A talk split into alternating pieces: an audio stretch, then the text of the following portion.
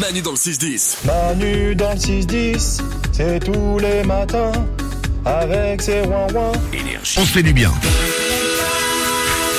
Pour tout bien, tout honneur, évidemment. Ouais.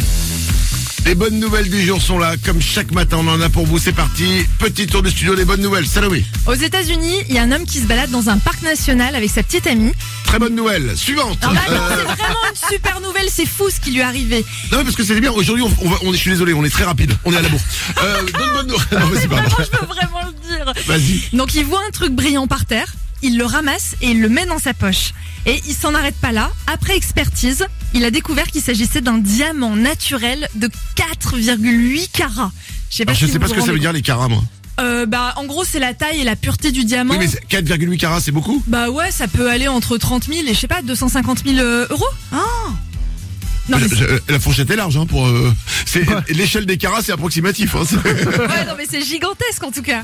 Et il a été super grand seigneur. Au lieu de garder le diamant, il l'a restitué au musée national du parc.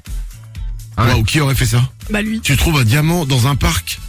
Nico? C'est sa copine qui était avec lui qui devait faire la gueule. Ah ouais Ah, il voulait vraiment pas lui offrir quoi. Ça appartenait au parc. Il a été super. Putain, moi, j'aurais gardé le diamant, j'aurais divorcé.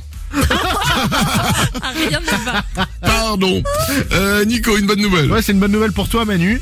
Tu nous as déjà dit que t'aimais bien, alors je cite, désinguer les gens dans les jeux vidéo. Oui, dans les jeux vidéo, oui. Ouais, ouais, ouais, je termine ma phrase. Oui, c'est bien. Et ben selon une étude danoise, les accros aux jeux vidéo dits brutaux seraient des bêtes de sexe. Oh. Ah. Elle est, elle est bien cette étude. Hein. Alors, cette étude est très bien, mais comme dans toutes les études, il y a toujours euh, une exception qui confirme la règle. Ah.